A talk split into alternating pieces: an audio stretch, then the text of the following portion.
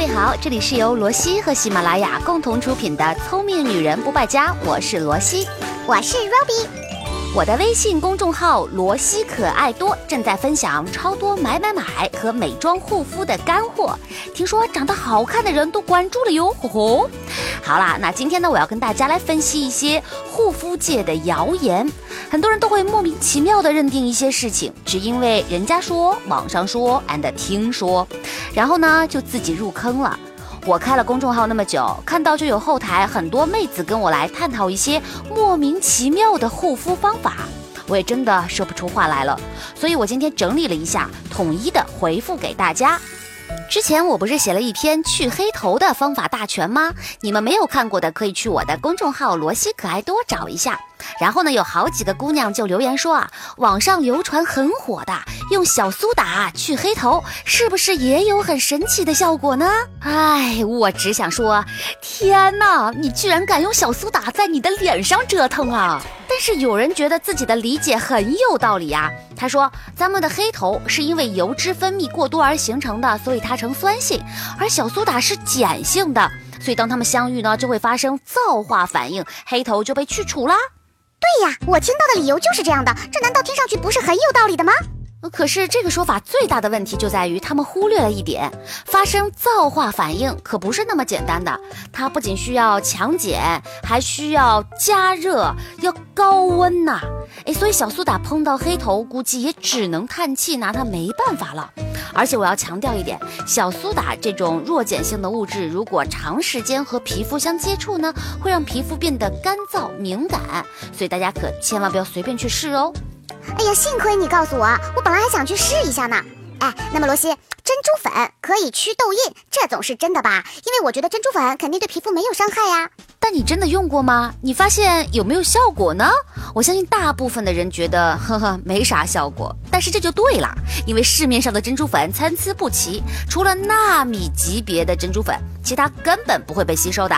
珍珠粉的主要成分是碳酸钙，而碳酸钙对皮肤并没有什么特别的好处啊。说白了，只是把一层石灰糊在你的脸上，让脸暂时看上去白了一点而已。但如果是纳米级别的珍珠粉，它的质地会非常的细，比超细的珍珠粉还要再细上几百倍，因此呢，珍珠的营养成分才会被肌肤所吸收。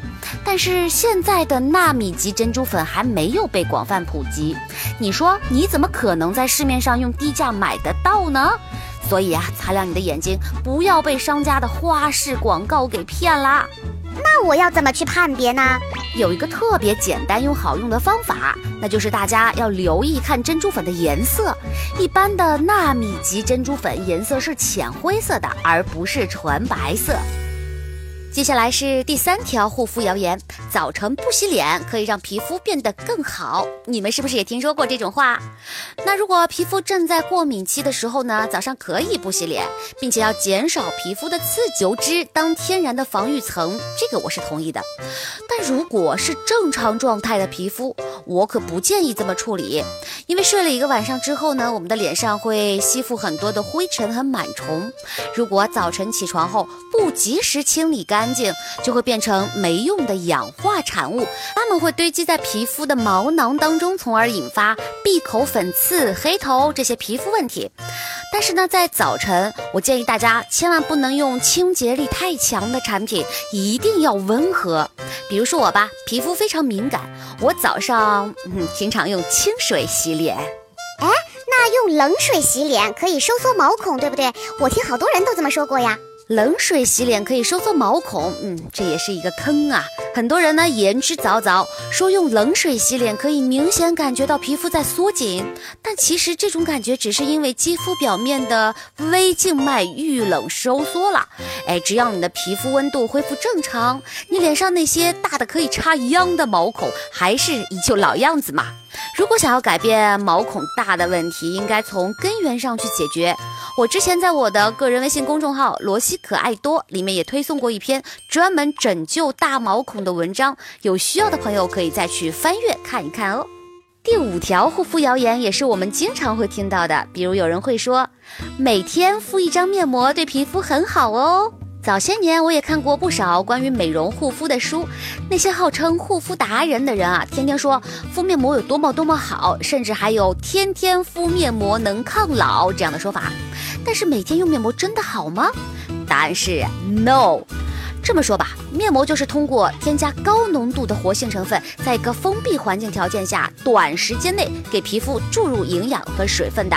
那敷面膜的过程就像一个细菌培养基，潮湿的条件会让细菌滋生繁衍得更快，所以越是不健康的皮肤，越不能这样去贴面膜啊。比如痘痘肌肤，越敷面膜越反反复复；比如敏感肌肤。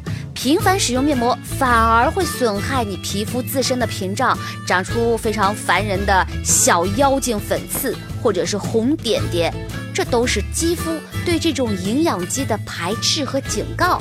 那当然，很多面膜里面的很多成分也是有问题的，比如荧光剂呀、添加剂呀，对皮肤也是有害的。所以选面膜，首先要选温和安全的、功效简单的面膜，因为功效越简单，它的成分就越单一，你会引发过敏的情况就会越少。其次呢，就是一句话，不要天天用。哎，罗西罗西，你刚刚说到了长痘痘，哎，其实我妈总是跟我说啊，长痘痘好啊，长痘痘说明你的身体正在排毒，等痘痘长完了就好啦。No no no，长痘痘有很多方面的原因的，其中比较常见的是内分泌失调、油脂分泌过于旺盛、饮食作息不规律等等。所以 Robbie，你说长痘痘是在排毒这种说法，还真的是没有什么科学依据啊。再说了，如果脸上长出了大面积的痘痘，我们却把它视作是一种排毒现象而不去治疗，那你这不是跟脸过不去吗？所以，如果大家有痘痘肌的困扰，一定不要听信各种传言，好好的正视它。该改生活习惯呢就改正，该治疗的就一定要去治疗哦。哎，罗西，说到皮肤问题，我就听到网上有人说，敏感肌一定要用婴儿专用的护肤品，说这些护肤品才是纯天然无伤害的，你怎么看啊？晕菜呀！那你说那些上了年纪的人，他们要做抗衰老护理的，难道还让他再去用婴儿专用的产品吗？其实说到敏感肌，我还是有点发言权的。其实现在市面上呢有很多婴儿护肤品的基础成分和成年人用的相比，简直就是一毛一样的。最大的不同就在于它们更加温和一点啦，刺激更小一点啦。而市场上那些敏感肌专用产品，它们的成分和普通护肤品相比，是表面活性剂、防腐剂这一类对敏感皮不友好的东西添加的很少很少很少，甚至没有。比如像我个人。很喜欢的科润呐、Fanco 呐，这些都是为敏感肌所研制的品牌，大家可以比较放心的去使用。所以皮肤很敏感的朋友，你还是好好的想一想，市面上到底有哪些适合你的敏感肌专用护肤品吧。哎，另外啊，我突然想起来，最近我的公众号后台有一个十八岁的姑娘给我留言，让我给她推荐几款抗衰老功能的眼霜。我僵住了，难道这就是传说中的长江后浪推前浪啊？十八岁的姑娘要开始抗老了吗？那我怎么办啊？哎，我问她原因，她说发现自己的眼周围出现了一点点的细纹，特别是笑起来的时候有些明显，于是呢就想着得赶紧用抗衰老的眼霜了。呵呵，反正听完以后我是无言以对呀。哦，对对对，我也听别人说过，一旦发现眼角出现细纹，就要赶紧用抗衰老的眼霜啦，这样的说法。眼角周围的肌肤呢，缺少足够多的油脂覆盖，是最容易缺水的部位。所以很多时候，眼角出现的细纹，并不是因为衰老，而是因为缺少足够的水分。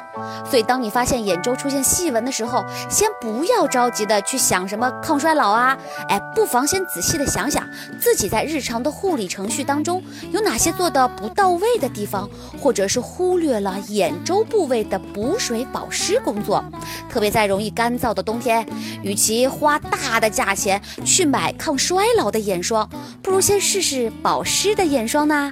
护肤品是根据自己的年龄和皮肤状态来选择的，该用的时候不应该含糊，但是不该用的时候呢，也不要去胡乱的往脸上堆呀，它也吸收不了，对吧？还浪费钱，这就是瞎折腾。但是，哎，我还有个朋友跟我说，他晚上不用任何保养品，要让皮肤自由呼吸。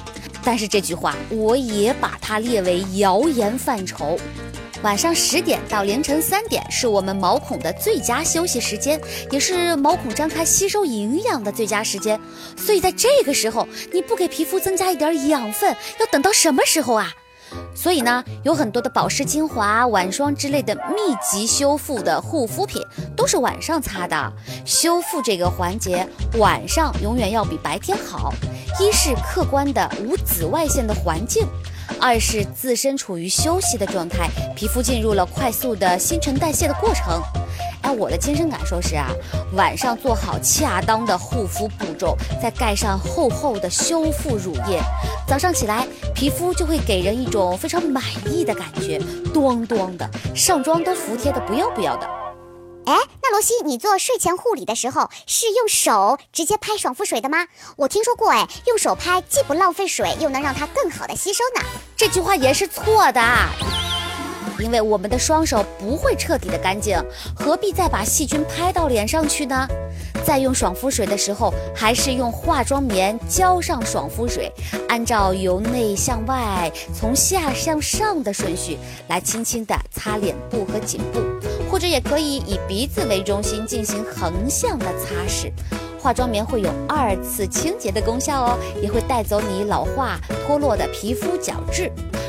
如果你们觉得用化妆棉很浪费水，感觉到非常心疼的话，那我可以给你们推荐一款超级好用的化妆棉，良心推荐，因为真的是我自己在用的，Cosmo 大赏排名第一，优佳妮，请大家记好这个品牌哦，优佳妮。真的超级省水呀，一点点水就可以浸透整张棉。我干脆就直接贴在我的脸颊上。我最近呢在用平价大碗的薏仁水，真的是无刺激无添加，用完脸软的不要不要的，好用一生推呀。那搭配用这个棉片，各敷上三分钟左右脸，再拿下来，棉片居然还是湿湿润润的，还能捏出水来。于是我就顺便擦一下脖子、肩颈、手臂啥的，嗯，节约如我。好，今天我跟大家说了一些平常会听到的，但是又没有科学依据的护肤谣言，不知道你之前有没有入坑的呢？我会把这期节目的内容也放在我的微信公众号“罗西可爱多”里面。如果你们还有一些想要求证或者分享的护肤谣言，也欢迎到我的公众号去留言，和我积极的互动起来。当然，也可以在喜马拉雅 FM 的弹幕里跟我交流哦。哦耶！我们的目标是让大家越来越美。下期再见啦，拜拜。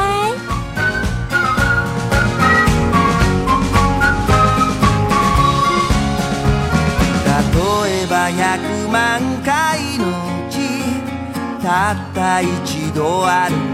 奇跡 ただひたむきに前を見てたら会え